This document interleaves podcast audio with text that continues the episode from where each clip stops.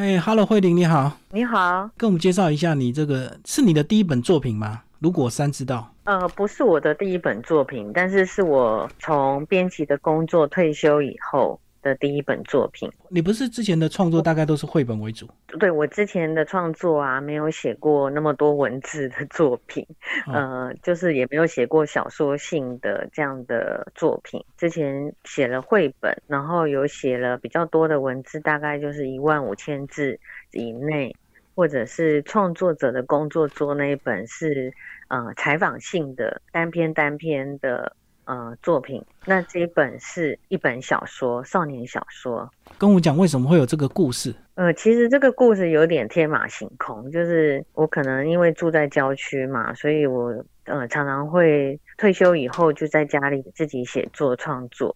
然后如果天气好的话，我就会到下午的时候就出来走路，哈，就是到山里面稍微散散步。那散散步的时候，心里就会有很多天马行空的想法。嗯，那我本来只是想要写一个大概一万字的一个童话故事，就是姑婆，然后跟一个小男生，那那个小男生跟着姑婆去他去到山里面的房子。然后遇到山里很多的动物，但是这些动物呢，就是当他们遇到没有警戒的情况下，就会变成是呃人的身体，然后就是跟人一起活动，但是还是带着动物的头。后来写着写着，写完第一章以后，就觉得很喜欢这个 形式的一个发展，然后就想说，嗯，那把它发展成就是四万五千字的。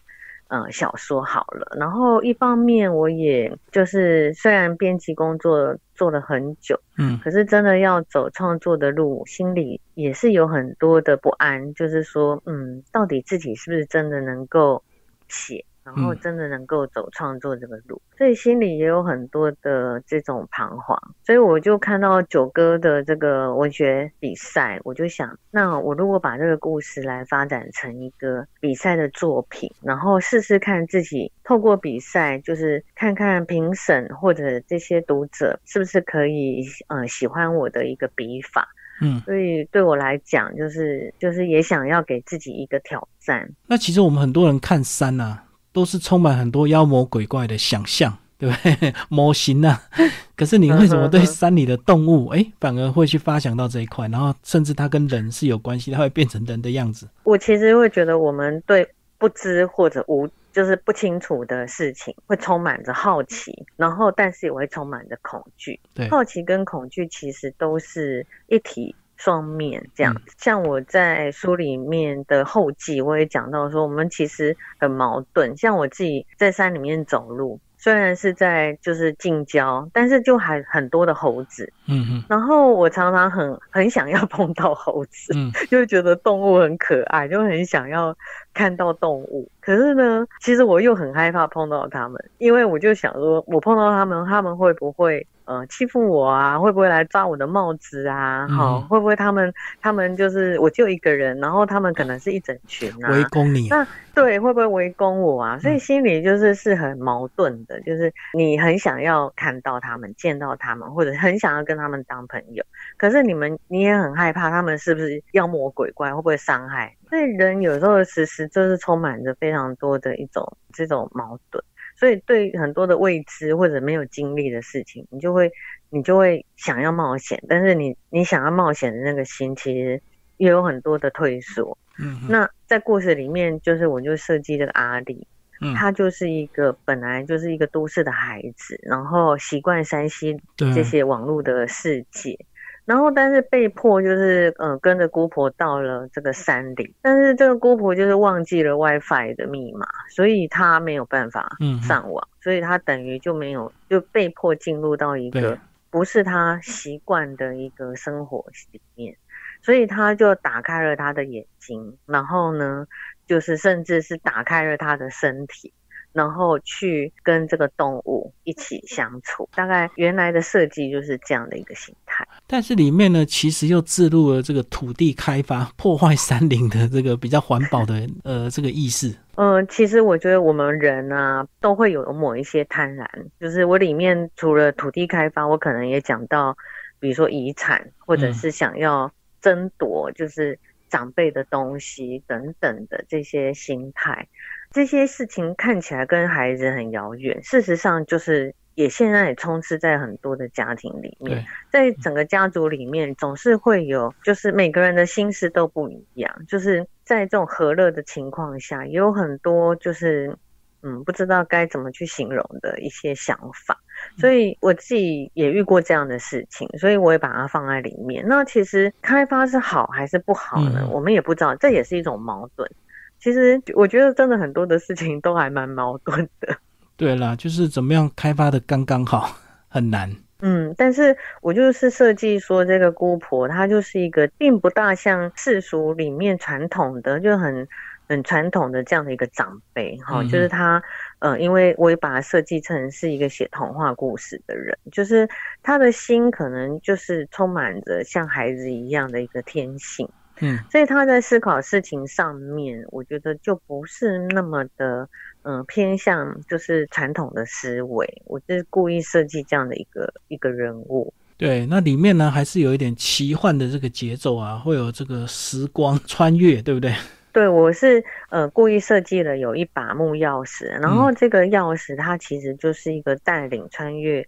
时光的一一个钥匙，所以嗯，就是我让这个阿丽她跟自己的爸爸的童年，然后跟姑婆的年轻的时候，跟他的姑爷爷年轻的时候相遇，就是故意透过他的相遇跟相处去理解，就是说。嗯，他们其实每个大人都曾经有过童年，也曾经有过青年，就是心里都可能会有一些梦想。对，然后在每个人成长过程，你盼望的长大，可是你期待的长大是什么样子，跟他们当初年轻的时候是什么样子？我觉得是，嗯，是希望有这样的一个重叠。真的，其实像我现在有时候我会突然想到我年轻学生时候的事情，突然一晃眼说三十几年过去，现在已经五十岁，你有没有这种感触？因为而且你还退休了。我也是，就是想说，哎，我工作二十几年了，然后因为编辑的工作真的就蛮琐碎的嘛，所以嗯，我又也想创作，可是心里也有很多矛盾，就是说，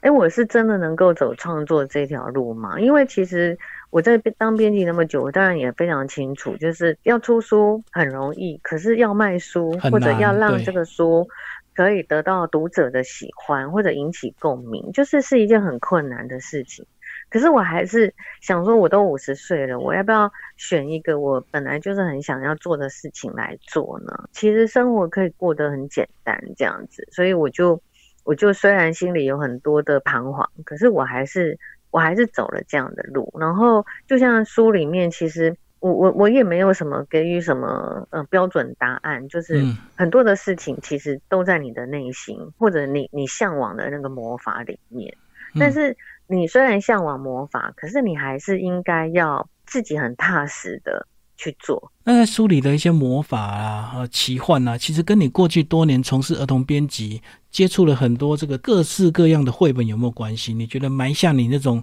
呃充满想象的一个种子？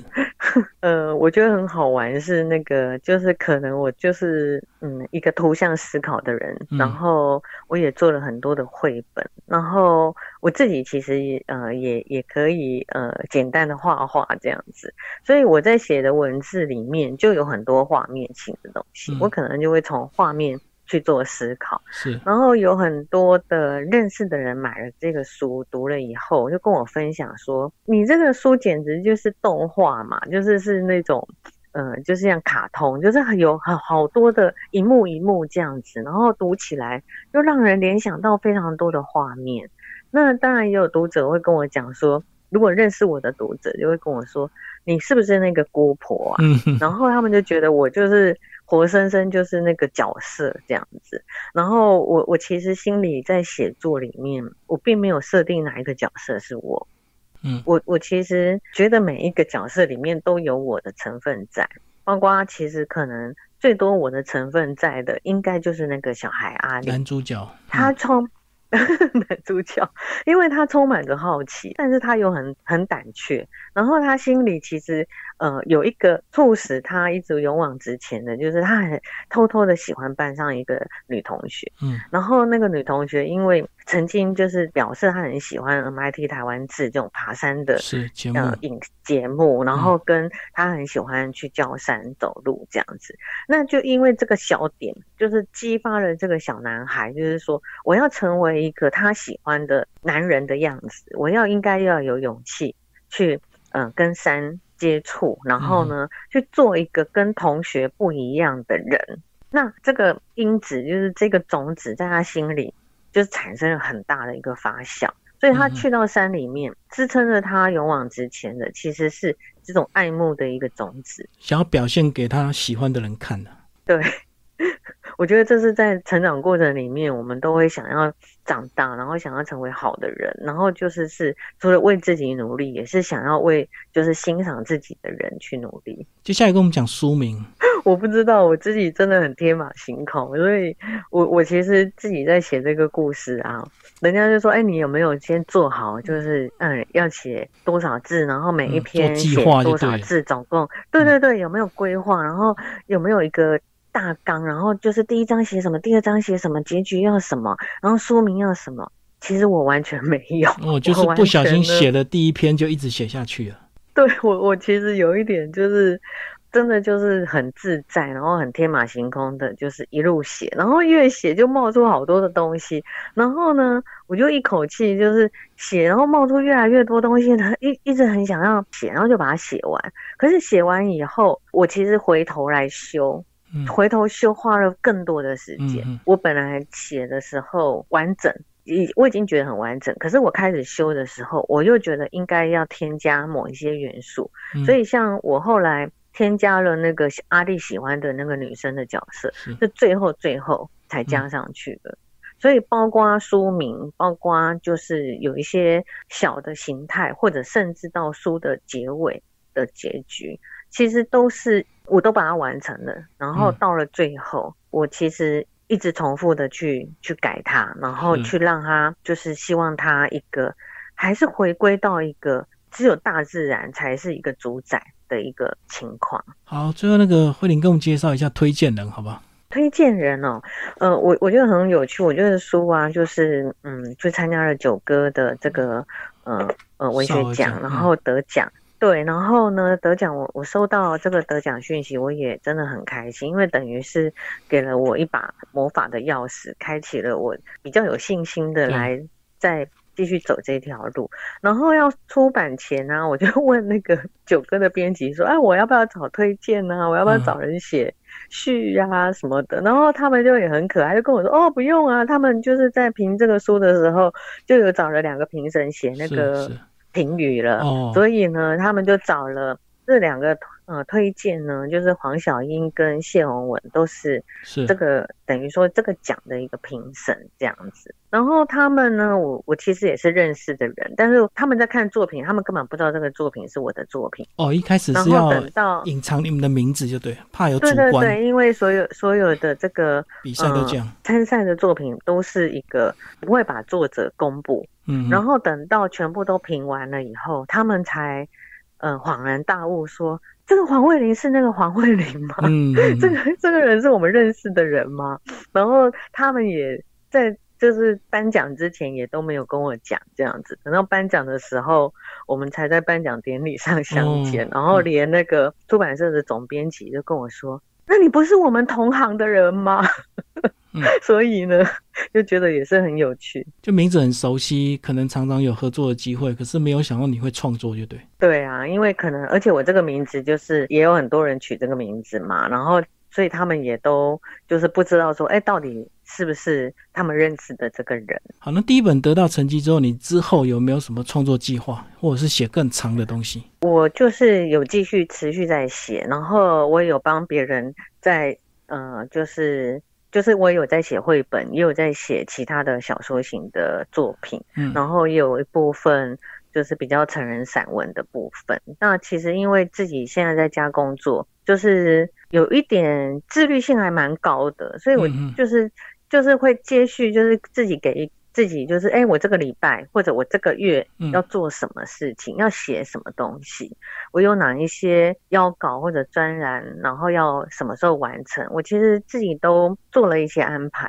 所以绝对不会闲的在家。有时候真的，我其实突然退休会会有点惊慌哎、我觉得。不会啊，我觉得时间过好快，我每天都觉得一晃眼，怎么需要去煮晚餐的？要不家里的人回来就想说，哎，明明不是有个人在家吗？怎么没有煮饭？嗯，所以呢，我觉得反而退休以后时间过很快。然后我其实今年给自己的目标是，可以再过松散一点，嗯就是不需要那么就纪律是啊，轻松一点。对，就是我真的是很自律，所以我真的早上起来就开电脑，就开始嗯、呃工作，然后中午就去简单弄个吃的，吃完，然后我有时候中午会看看一部影片，或者是听、听个广播，休息一下，然后就继续又工作。等到大概三四点、四点多，如果还有太阳，我就出去山里走走路，嗯走个半小时、一小时，然后再回来煮晚餐这样子。那我后来觉得我不需要那么自律性那么高。我之前都不敢让社区的、呃、一些邻居知道我退休，因为我都怕他们找我去喝下午茶。哦，啊闲聊八卦是吗？对对对，然后我后来想说，我为什么要明明退休了，还要还要那么就是认真这样子哈？所以我决定要自己稍微再放轻松一点。其实我也觉得作品也可以更轻松，让大家读起来也都轻松。对啊，其实有时候聊天八卦也会聊出一些灵感啊，是啊，还是有点建设 性啊。对啊，那你喜欢一个人还是喜欢那个晚上家人回来？因为一个人有时候很好做事啊。我其实很喜欢一个人哎、嗯然后，但是我也当然也很喜欢有家人陪伴，因为呃，比如说我就是很胆小嘛，所以我可能会觉得，哎，有家人陪伴，你就觉得很安心。可是你在创作的时候，你就会觉得，哎，其实一个人嗯就是很自在，然后那个心就没有什么挂碍，就是会觉得想怎么怎么写怎么做比较没有负担。那如果家里有人，你就会觉得好像嗯嗯自己有某一些应该为家人做什么事情的一个牵绊在那里。好，今天非常谢谢慧玲为我们介绍她新作品《如果三知道》九哥出版，谢谢。谢谢。